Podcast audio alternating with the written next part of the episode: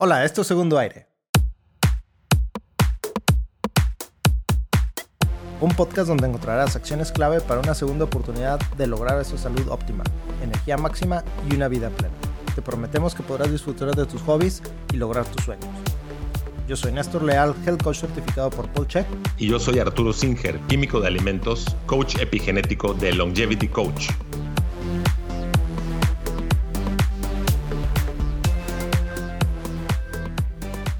¿Qué onda, Arturo? Te veo un poco apagado el día de hoy. Triste.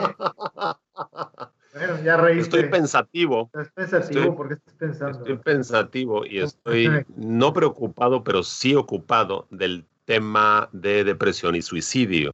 Fíjate que en esta época... En eso, tú, ¿verdad? No, estoy pensando en los artículos que he leído y, por ejemplo, información donde pues se platica que en Australia finalmente al terminar esta cuarentena esperan que hayan más suicidios y de gente joven eh, como víctimas de la cuarentena y del encierro, que van a ser mayor el número de suicidios que el número de víctimas por el coronavirus. Imagínate esa tragedia. Pues podría ser daño colateral del, del COVID, pero pues sí, o sea, salpica para todas partes el COVID, el coronavirus. Es un tema muy escabroso, es un tema que me ha tocado tratar con personas cercanas, con amigos, con este, amigos que tienen su problema dentro de sus familias. Es bien difícil de tratar. Eh, en los círculos donde me he movido yo eh, sobre el tema de ceremonias de ayahuasca y de honguitos, se han tratado temas así. Y fíjate que eh, por ahí debe de haber varios artículos que seguramente has visto. Este, dice una sola dosis de, de psilocibina o de honguitos es capaz de eh, eliminar la depresión de las personas. ¿verdad? No quiero decir que sea un magic bullet, una bala mágica, ¿verdad? pero quiero decir que es una posibilidad y en el, en el, en el Instituto Hopkins se están haciendo estudios sobre esto. Por ahí hay varios documentales, creo que hay uno en Netflix y hay otro que se llama Fantastic Fungi, eh, que está disponible en línea. Pero pues el tema eh, es más profundo, no es como que una noche tomas este, una dosis de esto o de cualquier sustancia y al día siguiente ya se te quitó, ¿verdad? Hay que, hay que trabajar, básicamente, hay que descubrir cuáles son las causas de esa depresión y empezarlas a tratar.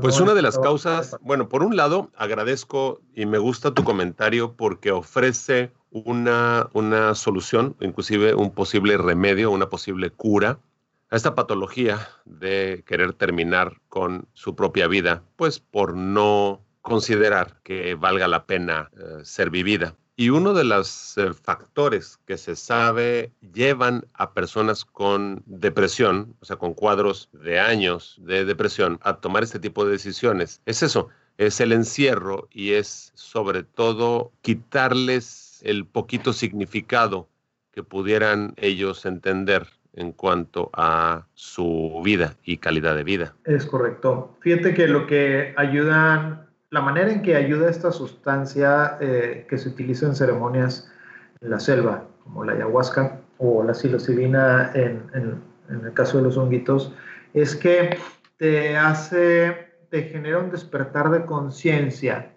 que cuando la noche anterior o el día anterior o los días anteriores tú estabas deprimido porque no, no le encuentras sentido a tu vida o importancia a lo que haces, ese despertar de conciencia es mágico en esa noche. Obviamente tienes que tener un buen guía y un guía que, que esté cantando eh, ícaros o canciones que reflejen esta, esta información que voy a decir, que de repente te llega un despertar y te das cuenta de la importancia no solamente que tienes en la tierra, sino en el universo. Todas tus pequeñas acciones, lo importante que son.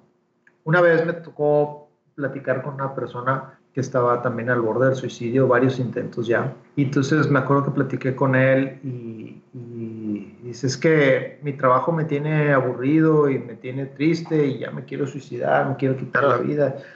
Y, y le decía, bueno, ¿y qué haces? ¿A qué te dedicas? Dice, pues es que mi trabajo no tiene, no tiene importancia, soy, soy programador en una empresa que se dedica a, a medicamentos. Y yo, pues creo que sí tiene una importancia grande, ¿no? Porque asumiendo que estos medicamentos son para tratar enfermedades, tu trabajo de programador ayuda a que esta empresa pueda llevar estos medicamentos a gente que lo necesita. Entonces, claro, tú estabas tratando racionalmente de hacerle entender que su vida sí tiene un significado. Exacto. Pero para él, pues no tenía significado. Hay un libro muy, muy bueno de Víctor Frankl que... Mm, ¿Cómo no? Bueno, Víctor Frankl, sobreviviente del holocausto, perdió a toda su familia em, durante el holocausto y estuvo en cinco campos de concentración distintos.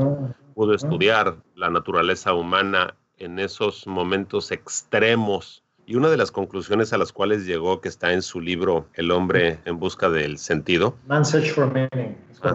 es que quien tenía un sentido, quien tenía un motivo, era quien sobrevivía, quien consideraba que ya estaba todo perdido y no había razón para seguir adelante, eran los que, los que morían. Entonces, qué maravilloso es que cada uno de nosotros podemos darle sentido a nuestra vida, independientemente bajo las condiciones en que estemos, ya sea cuidar a una mascota, ya sea regar una planta, ya sea escribir un libro, ya sea mm, mejorar eh, uno eh, físicamente, eh, la rutina de ejercicio, lo que hay que hacer mañana, cuidar de un familiar enfermo, cuidar de un, de un hijo. Entonces, siento que el punto medular sería ese, el sentido que estas personas le dan a su vida. De regreso al tema con el que empezamos, eh, sobre los suicidios en Australia y en otros países debido a la cuarentena, el encierro, etcétera. Habría que pensar al revés, ir despiezando el problema y entonces, a ver, ¿qué es lo que no puedes hacer ahora? No puedes salir con tus amigos, no puedes salir a centros comerciales, no puedes salir al cine, no puedes este, ver a tus seres queridos, o sea, ¿Qué es lo que se te ha quitado que hace que tu vida ya no tenga sentido? ¿Y cómo puedes sustituir eso que se te ha quitado por algo similar? No lo mismo, pero algo similar que sí se pueda para que tú entiendas que sigue teniendo sentido a pesar de que tú no lo veas así. Fíjate que justamente ayer, antier, ayer lo compartí y antier lo vi, un video, un pequeño video de de un canal de YouTube que se llama Estoicismo Diario, eh, en inglés, eh, Daily Stoicism. Muy bien. Y hemos hablado tú y yo sobre estoicismo y es una buena herramienta para, para tratar la depresión. Bueno, es una pequeña entrevista de, de siete minutos que le hacen a Robert Greene. Tú y yo hemos hablado de Robert Greene, incluso tenemos un episodio sobre su libro Mastery. Mastery. Ajá. Fíjate que yo no sabía que Robert Greene, aparentemente por lo que entendí del mensaje, es que tuvo un accidente o, tuvo, o está en una rehabilitación y no tiene la movilidad que antes tenía. Entonces, en su mensaje, eh, lo voy a resumir, pero lo vamos a compartir ahí en la bibliografía. En su mensaje dice, tengo que hacer una serie de ejercicios aburridísimos por un tiempo enorme, ¿verdad? Y cualquier persona se podría deprimir, ¿verdad? Porque pues es cansadísimo, pero los tengo que hacer si me quiero rehabilitar. El tema es que me puedo, yo, yo elijo si me deprimo y digo estoy perdiendo mi tiempo, o si sabiendo que es una actividad repetitiva, puedo utilizar ese tiempo para pensar, dictar y escribir con mi otros, mis otras extremidades mi nuevo libro, ¿verdad? Entonces no hay excusa, no es tiempo perdido. Y mi tiempo es mi tiempo y de nadie más. Pero así Robert Greene dice, en ese momento donde también estoy haciendo mis, mis este, ejercicios aburridos, me pongo a escuchar eh, narrativas de, de, la historia. A mí me fascina, él, él, le encanta, si, si recuerdas sus libros, él le gusta estudiar la historia, desmenuzarla y plasmar ejemplos prácticos para la vida son espectaculares sus libros. Sí, sí, sí, sí, Y, todos tienen pasajes históricos narrados de una manera súper, súper eh, amena y luego te resume el aprendizaje que tiene esos hechos históricos. Las enseñanzas y luego la contraparte, ¿no? o sea, le fue bien porque hizo esto, pero le podría haber ido mal porque hizo esto y entonces cuidado con esto. Sí, claro. Entonces, para concluir mi tema eh, eh, o mi comentario es que esa, ese mensaje de Robert Greene de hablar como un verdadero estoico y decir, voy a aprovechar mi tiempo para algo que tiene significado para mí, es maravilloso y creo que mucha gente eh, podría aprender de esto. Sí, y yo lo que quiero es dar una lista. Si te sientes deprimido o deprimida, o si conoces a alguien, me gustaría dar una lista de qué cosas descartar. Y lo primero que me gustaría platicar es hipotiroidismo. El hipotiroidismo, que es una, una disminución de la función de la glándula tiroides, es uno de los síntomas es ese. La gente ya no tiene la misma chispa, no tiene las mismas ganas de hacer cosas, inclusive te sientes este, deprimido o en depresión no necesariamente una persona hipotiroidea está, está gorda o ha perdido el, cabello. Entonces, esto se arregla y se puede eh, descartar a través de un simple análisis de sangre. Sí, son personas que sienten faltos de energía, ¿verdad? Claro, y entonces no, te falta no tengo ganas de hacer ejercicio y cosas así. Claro, y a lo mejor crees que tienes, porque te autodiagnosticas con una depresión o alguien te diagnostica, o hasta un experto, entre comillas, te diagnostica con una depresión y te manda un antidepresivo y tú lo que tienes es un hipotiroidismo. Entonces estás mal diagnosticado, mal medicado y luego esos medicamentos neuropsiquiátricos, como lo platicamos en algún otro podcast, en el de nutrición eh, psiquiátrica, neuropsiquiátrica, es que tienen efectos secundarios peores que lo que quieren curar. Se llaman efectos paradójicos y son aterradores Inclusive un típico medicamento, un ansiolítico, la fluoxetina, por ejemplo, uno de los efectos que tiene es ese pensamiento suicidas. Entonces, número uno, bueno, revisar si este, uno está o si la persona está hipotiroidea o no. Un análisis, un perfil tiroideo completo y luego alguien que sepa para poderlo interpretar. Luego, revisar si hay, pues, si, si, si, si hay una deficiencia de la persona está comiendo bien, o si inclusive hay uso de, drogas o de sustancias como el alcohol, que se sabe que es un depresor del sistema nervioso central. Así es. También revisar si el, el sueño es completo y reparador y en un lugar adecuado, o si la persona no está durmiendo correctamente. Luego, revisar si hay un envenenamiento, algo que esté comiendo, que haya estado en el mismo lugar cerca de pesticidas, herbicidas o veneno para este, ratas. Luego, otra cosa importante es revisar los medicamentos que está tomando, quién se los administra, de qué forma los está tomando.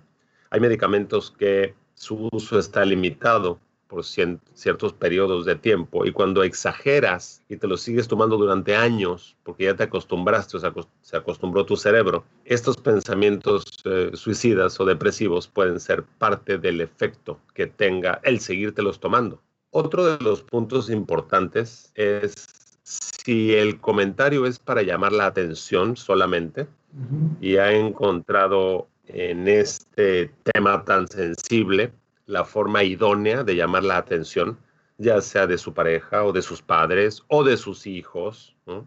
Entonces, es, es complejo el asunto y hay que ir desmenuzando y descartando punto por punto. El ponerse ansioso, dar sombrerazos, este, gritar o intentar luego, luego convencer a la persona de que su vida sí tiene valor y que no se suicide, muy posiblemente no sea la forma correcta de un primer enfoque. Mandarlo con un psicólogo con una psicóloga probablemente tampoco sea el primer enfoque. Entonces, insisto, hablar con esa persona, conocer un poco mejor, tener la habilidad de interpretar el por qué está haciendo esos comentarios o esas acciones y entonces hablar con alguien que te pueda ayudar en equipo multidisciplinario a darle una respuesta o hacer una intervención adecuada. Fíjate que justamente ayer tuve una consulta con un paciente mío y la metodología que utilizamos aprendida por Paul Check, creo que ya la había mencionado en algunos eh, episodios anteriores, es la de los cuatro doctores. Y por aquí tengo enfrente de mí la, una, la hojita que trabajaba yo con mi, con mi paciente.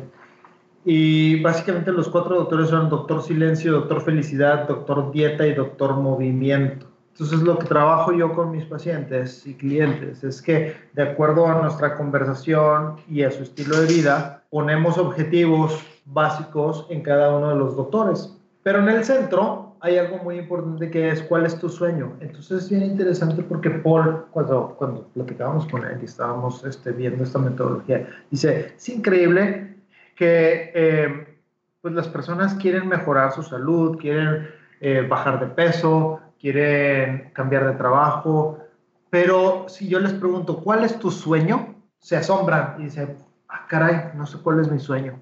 Entonces, eh, muchas veces en esta plática, eh, en esta consulta, es muy importante platicar o, o, discutir cuál es el sueño de la persona, ¿verdad? Porque esta depresión puede ser causada porque la persona está caminando por la vida sin querer cumplir ningún sueño, nunca se ha planteado cuál es su sueño, o a lo mejor lo tiene muy escondido ahí en su subconsciente, pero este, sus objetivos no tienen una meta final, ¿verdad?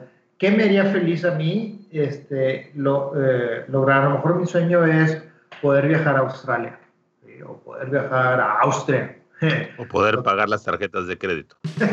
pues cada quien tiene su sueño, ¿verdad? Este, hay, hay personas que dicen, por ahí tengo un juego que se llama Cashflow, este, que te enseña, eh, es de educación financiera. Y entonces precisamente al iniciar el juego tienes que seleccionar un sueño y uno puede ser este, reforestar un área o eh, poner un, eh, un centro de, de, acopio para este, personas pobres o este, hacer un viaje en yate o este, ir a un festival de canes. Entonces hay un montón de sueños que se pueden cumplir, ¿verdad? Eh, pero el chiste es primero pensarlo, razonarlo y ver qué necesito yo de salud para poder lograr ese sueño, ¿verdad? Entonces, ya el cumplir una dieta, el cumplir un ejercicio, el cumplir un horario de sueño, todo esto va a tener un mayor sentido porque entonces digo, si yo quiero lograr mi sueño, tengo que hacer estos pequeños pasos para poder lograr hacerlo. ¿verdad? Ganancias marginales, como uno de nuestros podcasts. Así es, ganancias marginales. Entonces, yo he encontrado que ayuda mucho eh, en cuanto a depresión, primero identificar, identificar tu sueño, porque la gente no lo sabe te, lo juro, la mayoría de mis, de mis pacientes y clientes les digo, ¿y cuál es tu sueño? Y se quedan, como Paul nos dijo, la mayoría de la gente no va a responder porque nunca lo ha pensado. Entonces, se levantan todos los días nada más así a vivir la vida y está bien, lo que se te parezca. Pero... Como autómatas, ¿no? Haciendo lo que, lo que hiciste ayer y lo mismo que te toca hacer mañana y respondiendo a la agenda de los demás, a los horarios que se te han impuesto para recibir cierta retribución por tu tiempo y tu sapiencia y un día es igual al otro. Ahora, hay otro, otro tipo de depresión, es a lo mejor conoces tu sueño y bueno, estás en una situación o con una persona o en un lugar que no lo permite, ¿verdad? Entonces, fuera de, que sea tan fácil como una dieta y una rutina de ejercicio, es que estás con una persona, puede ser violenta, una persona que no te da eh, amor o que tú no le puedes dar amor. Estás en un lugar donde a lo mejor hace mucho calor o hace mucho frío y, y pues no es compatible con tu, con tu fisiología este, a lo mejor estás en un lugar que necesita renovación, este, digamos que es una construcción antigua y eso te está deprimiendo, necesitas moverte a una construcción nueva. O a lo mejor estás en la ciudad y necesitas moverte al campo, ¿verdad? Hay, hay muchas otras eh, pequeñas razones que pueden ser la causa de, de, de esta depresión, ¿verdad? Ahorita lo preocupante, como decías tú en Australia, es que pues el estar encerrado nos está causando un desconfort de estar en un lugar donde no queremos estar o de estar haciendo algo que, que, nos están forzando a, hacer. ¿Cómo lo podemos este, transmutar? ¿Qué, ¿Qué, sugerirías tú? Pues mira, de manera práctica nosotros ya lo estamos implementando. En vez de reunirnos en un estudio para platicar de temas de actualidad y temas que le ayuden a nuestros radioescuchas, podcast escuchas Estamos haciendo algo similar. Lo segundo mejor que podemos hacer, que es cada quien en su casa se conecta y a través de la tecnología. Permíteme, que en su casa. estamos en su casa, no estoy mintiendo. y, creo que me quieren venir a vender algo. Permíteme un momento. perdón, perdón. Me hace que pediste tu rapipizza. rapipizza, Servicio de mensajería. ¿De qué es la pizza que te vinieron a entregar o qué? Es la pizza de, seguridad. es, un señor que, vive aquí en la comunidad, tiene una pequeña casetita y, vigila y le ayudamos entre todos con, algo de, este, de dinero quincenal o semanalmente. Entonces los viernes es el día que viene a tocarme la puerta y fíjate qué interesante. Y tú a lo mejor puedes decir, no, pues, ¿qué cuida o ni cuida o ni puedo, no puede? Pero ese señor se levanta todas las mañanas, tiene una función, gane poco, gane mucho, lo mantiene ocupado, se siente útil, eh, es viernes, le motiva. Entonces, hay que entender eso, que el, quedarse sin trabajo, que debe ser el caso de muchas personas que en este momento están pasando por depresión e inclusive estos pensamientos tan negativos como el suicidio o que no te alcance para cubrir las necesidades que tienes que cubrir o los pagos que tienes que hacer. También se trata de eso, se trata de sentirte que de repente ya no tiene directriz tu vida. Una de las cosas prácticas que yo puedo sugerir es, uno, uno tiene la capacidad de ponerse a hacer cualquier cosita, desde acomodar tus cubiertos del cajón, cepillar a tu perro y empezar a hacer cosas que a lo mejor no es lo que te da más placer, más gusto, pero es lo que te toca hacer. Fíjate que Joko Willink, Joko Willink es un... Joko, sí, como no, sale con Joe Rogan. en Estados Unidos. Entonces, tiene una forma muy, muy estoica y muy práctica de vivir, donde finalmente no todo lo que tienes que hacer tiene que ser placentero o tiene que ser lo que más te guste. Haces lo que te toca y vas construyendo tu futuro conforme vas avanzando hacia él. Quiero hacer una pausa porque tengo unos apuntes sobre heurística que quiero platicar ahorita. Entonces, denme one minute, por favor, que no los traigo. Mencionaba, mientras, mientras eh, ibas por tus apuntes, recordaba yo, justamente una persona me preguntaba, oye, este, eh, ¿qué, actividad le doy a mi papá para que se mantenga activo? Y yo recordaba que el día que le di a mi papá, hace, hace unos meses, le di... Ah, hice mi, cuenta de, este servicio musical de Spotify, la, hice familiar y le di la, una, una, cuenta para él fue darle un montón de actividad a mi papá, de, de sentarse a escuchar. Y, y, y lo bonito de, de, Spotify es que tú escuchas una pieza musical y te, y te relaciona. Y dices, si te gusta esta pieza, te puede gustar esta otra. Tiene un sistema de inteligencia eh, eh, artificial, como lo platicamos en un episodio anterior, padrísimo, increíble. Entonces, te permite descubrir nueva música. Mi papá, una de sus pasiones es, es la música clásica y la música de, de, cine. Entonces, yendo a, al significado, a su sueño, a lo que le gusta hacer, pues dices tú, eh, a lo mejor él ya está jubilado y ya no, ya no, ya no quiere dedicarse a trabajar. Sin embargo, ese conocimiento que tiene sobre la música, a él le gusta compartirlo y le gusta platicar, entonces de repente eh, va a algunos, bueno, ahorita no porque está cerrado, pero de repente iba a los conciertos de, música clásica de la, de la Sinfónica de la Universidad Autónoma de Nuevo León. Y, y lo invitaban especialmente a que platicara a mi papá eh, parte de la información de los compositores que iba a ver, que iban a, que iban a interpretar esa noche, ¿no? Y entonces este, lo que se vuelve como un hobby a largo plazo, luego había gente que, que, lo quería invitar a sus casas, oye, este, vete, te invito a cenar, o este, danos una plática sobre, sobre ópera o sobre algún tema o algún género musical específico. Y al final le, le, apoyaban con algo, con alguna ayuda económica, ¿verdad? Y en sí no era un trabajo formal eh, donde se factura, pero eh, había gente que estaba dispuesta a pagarle ese conocimiento que tenía y bueno, pues eso le daba sentido, a, le da sentido a la vida de mi papá, ¿verdad?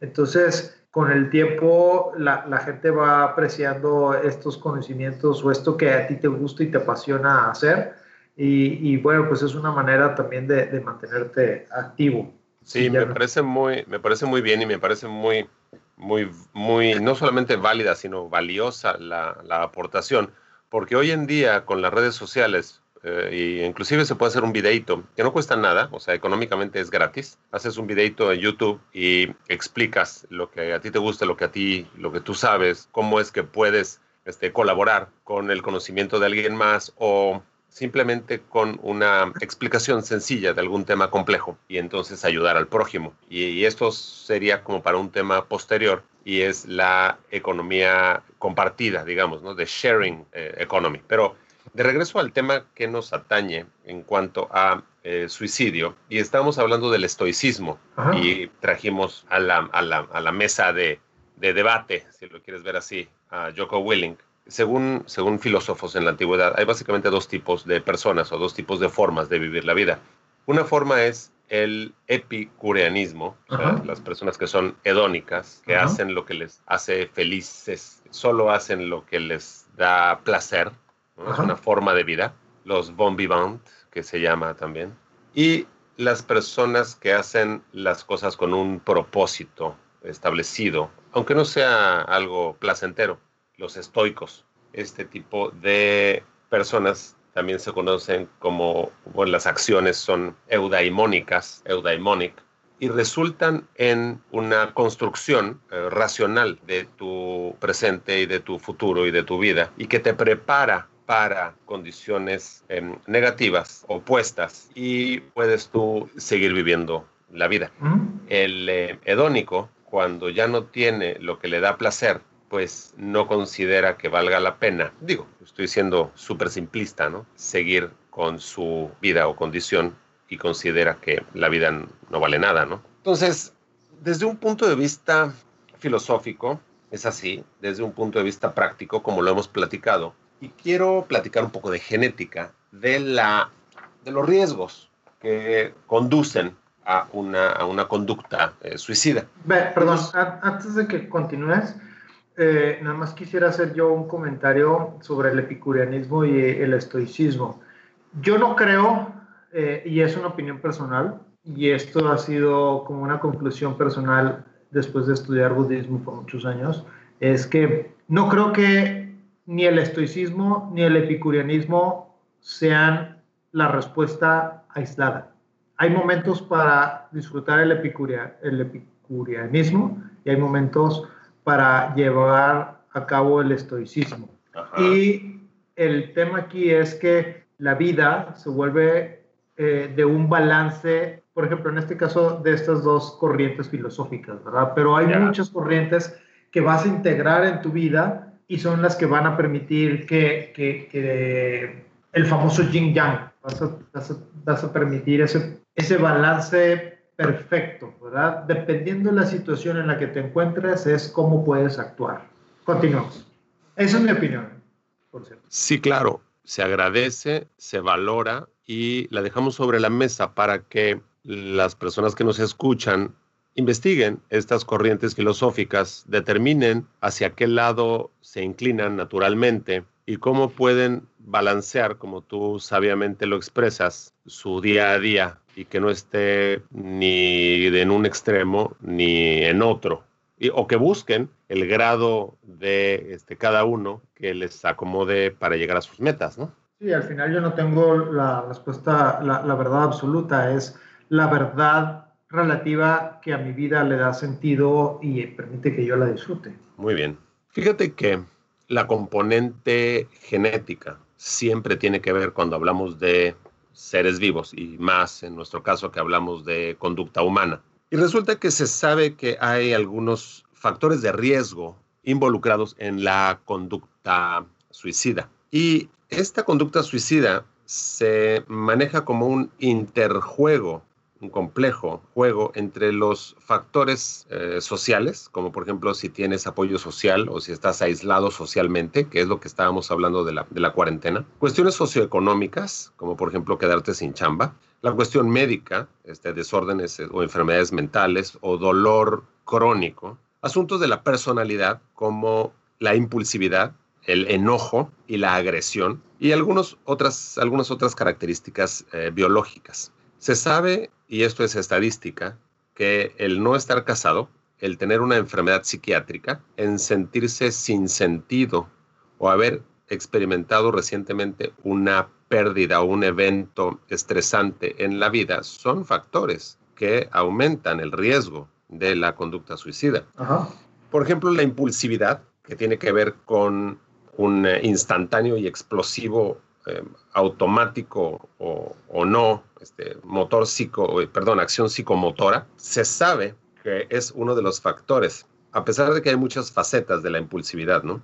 Se sabe que la impulsividad predispone a un mayor riesgo de conducta suicida y hay muchísimas este, muchísimos estudios e investigaciones al respecto. Vamos a poner este, la bibliografía también aquí por si alguien tiene mayor interés en leer.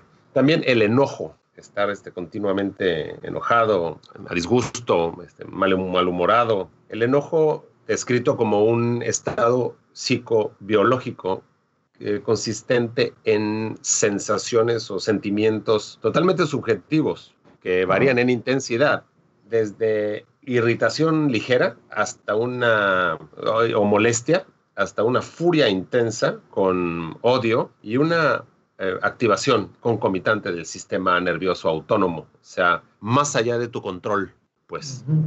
La agresión, la agresión también, y es uno de, los, de los factores que estamos platicando, que se ha asociado a conductas suicidas durante muchas décadas ya, y muchísimos estudios han, han replicado este, esta asociación la, conducta agresiva va junto con, el, enojo en muchos en muchos, este, casos. Y dice que la distinción más relevante para la psiquiatría es, es entre la agresión reactiva y la agresión proactiva. La reactiva está acompañado con signos visibles de enojo, y ocurre en respuesta a un evento frustrante o a una situación de, riesgo. Y la proactiva, le llaman agresión instrumental, es diseñada, directamente diseñada para obtener un gol de dominancia social, incluyendo el, el buleador o este, la, la dominancia. Entonces, uno podría pensar que qué raro, ¿no? Porque pues se asocia a la depresión, pero no necesariamente exclusivamente se asocia a la depresión, sino a estas otras em, conductas que aumentan el riesgo. Obviamente que también hay otros em, factores de personalidad que incrementan o aumentan el riesgo de una conducta suicida. Y se han estudiado varios, varios tipos de personalidades, em, inclusive eh, gemelos, para llegar a conclusiones sobre qué tanto es este, el análisis es eh, correcto o no. Y se sabe que hay sistemas serotoninérgicos que tienen que ver con algunos genes que producen enzimas que transforman unas sustancias en otras. Hay hidroxilasas de triptofano, un gen que se llama TPH2, que está totalmente relacionado con em, la conducta de agresión y suicida. Está la monoamino oxidasa, el gen este, se llama este, MAO, MAO A, MAO B, que produce también enzimas que tienen que ver con sustancias que bajan o suben la agresividad e impulsividad. Hay otros genes de transportes de serotonina, el 5-HTTT. ¿HTP, HTP o HTT? 5-HTT. Este gen es el responsable de la, de la recaptación de serotonina y también tiene que ver, está asociado con ah, la impulsividad y la agresión. Hay muchos estudios al respecto. Hay otro receptor que tiene que ver con conducta de impulsividad, que es el HTR1A. Este, hablan de los eh, genotipos distintos, hablan de algunos cuestionarios que miden los factores de agresión y comparan contra los polimorfismos genéticos. Hay otro que es el HTR1B, y también hay evidencia sustancial de, cómo este gen tiene que ver con el miedo, la agresión y la impulsividad. Inclusive hay genes como este que acabo de mencionar, el HTR1B, que se asocian eh, desde, la, desde la conducta agresiva de los niños, que en algunos casos sigue durante la, etapa adulta eh, y se transforma en hostilidad y en otros casos no. Hay otro receptor que es el HTR2A, que también tiene que ver con la serotonina, receptor de serotonina. Y de una u otra forma, los metaanálisis que hacen tienen que ver con la, la habilidad que vamos a tener en un futuro de revisar tus genes desde que eres un bebé y de saber si vas a tener este tipo de conductas de grande o no, y cómo intervenir con algunos suplementos para modificar la expresión, que es, es, la epigenética en acción, la nutrigenómica, y evitar que tengas estas conductas el día de mañana. La conclusión que hacen en este libro de Genes, Brain and Emotions, es del año pasado, es que durante los últimos años se ha aumentado el conocimiento eh, nuevo sobre genética y su relación con la impulsividad, el enojo y la agresión. Y están empezando apenas los estudios de genómicos, le llaman Genome Wide Association Studies, GWAS, GWAS. Y estos eh, estudios están aunados a mm, proyectos de, para secuenciar el genoma. Y todas estas técnicas nos van a ayudar a futuro a determinar riesgos genéticos de factores para, de manera clínica, poder em, determinar las, los límites fenotípicos entre un desorden mental y eh, otros modelos de, herencia genética implicados para nuevos eh, diagnósticos y el famosísimo coaching eh, epigenético.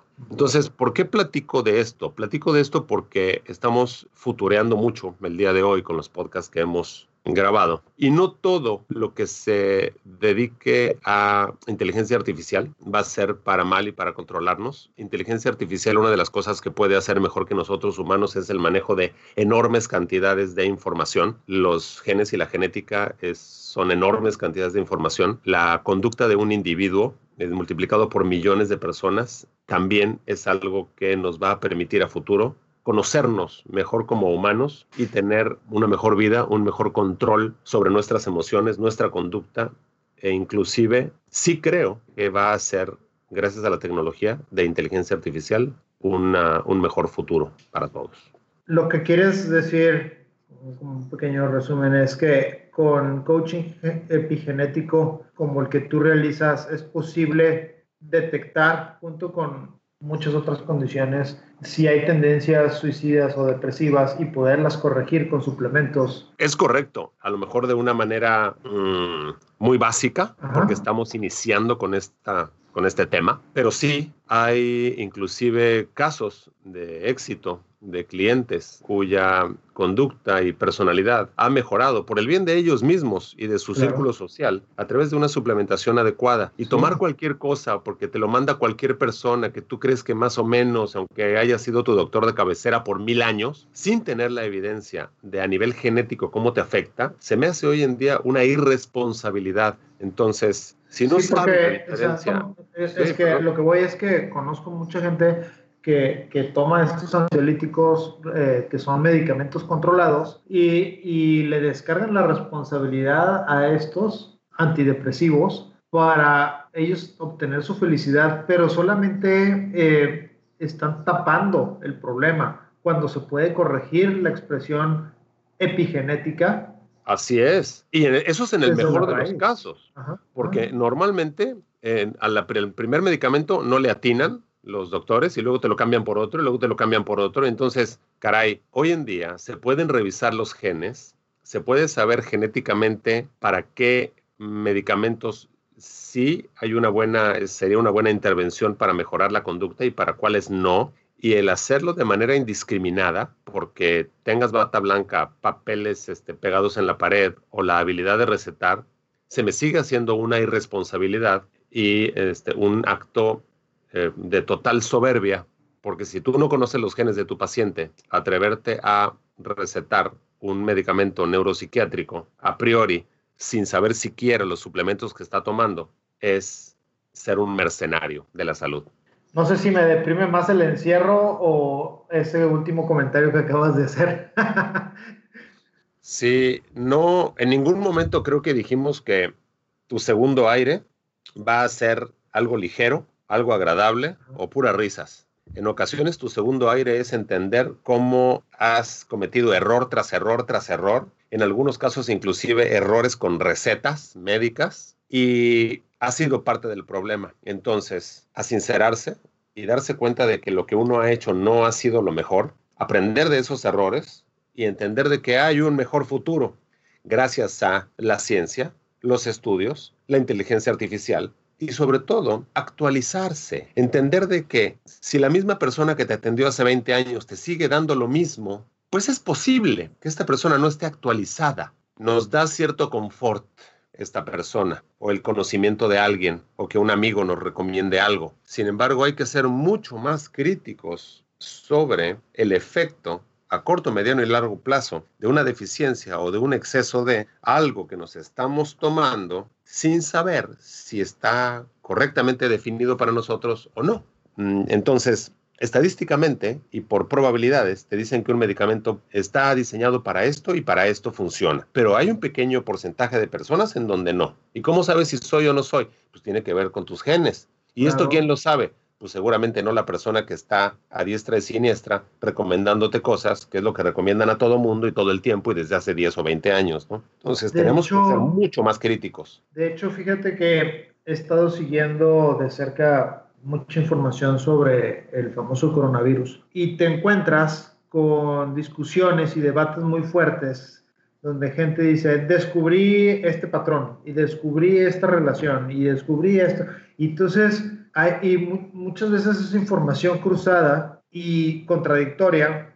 Eh, lo que es cierto, y platicamos ayer en un grupo este, que tenemos sobre, sobre el tema, es que es cierto que unas comunidades han estado eh, más propensas, unos eh, sectores de, de, cierta edad han sido más este, vulnerables, pero también ciertas comunidades o, ciertas zonas o ciertos países.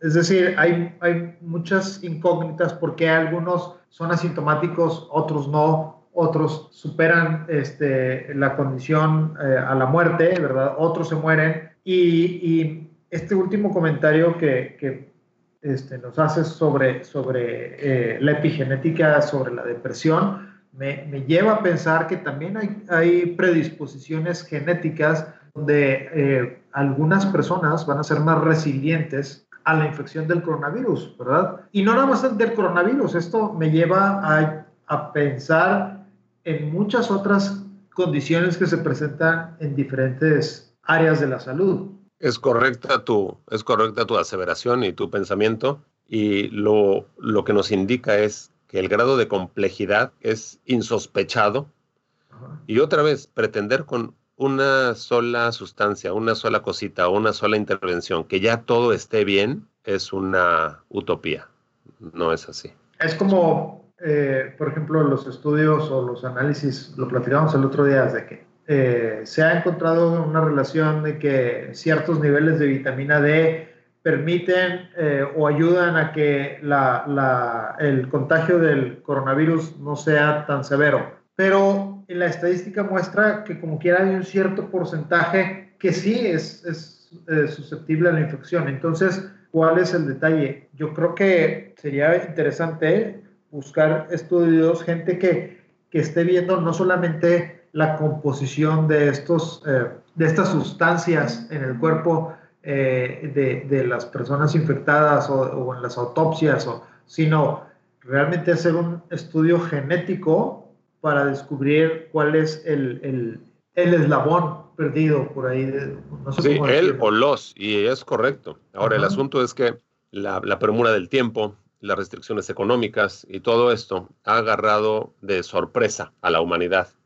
Seguramente, conforme todos nos estemos haciendo los mapeos este, genómicos, aunque sean los comerciales, y cada quien tenga más información sobre sus propios genes y polimorfismos, la siguiente vez que suceda, se podrá cruzar, gracias a la inteligencia artificial, esta información particular contra la información poblacional y todas las variables que se le quiera eh, solicitar el sistema y entonces tener información mucho más atinada para cada caso en particular. Ese es el futuro que nos espera y esta serie de pláticas que tenemos cada semana, la idea es esa, abrir la posibilidad de un futuro mucho, mucho mejor y de entender que hay cosas hoy que no habían ayer y son cosas que podemos aplicar en nuestra vida diaria para tener un segundo aire. Felicidades, me gustó mucho esa línea final. Gracias Armor Coffee, gracias a Arrabal Studio. Como siempre, un placer platicar contigo el día de hoy, Néstor. Igualmente, Tesoro. Armor Coffee, uno Gracias más. Skynet. Gracias Skynet desde su casa. Desde su centro de operaciones. Abrazo. Nos vemos. Esto fue Segundo Aire. En la descripción del programa encontrarás nuestros datos de contacto y las referencias de los temas de hoy. Recuerda que puedes tener una consulta privada con Arturo Singer Longevity Coach y visitar la tienda épica de Néstor Leal. Si te gustó este podcast, suscríbete dejándonos una reseña y compártelo con quien esté viviendo un segundo aire. Este podcast fue producido por Arrabal Studio. Productores ejecutivos Carlos Urrutia, Chaco Urrutia y Javier Martínez. Grabación y edición por Javier Martínez.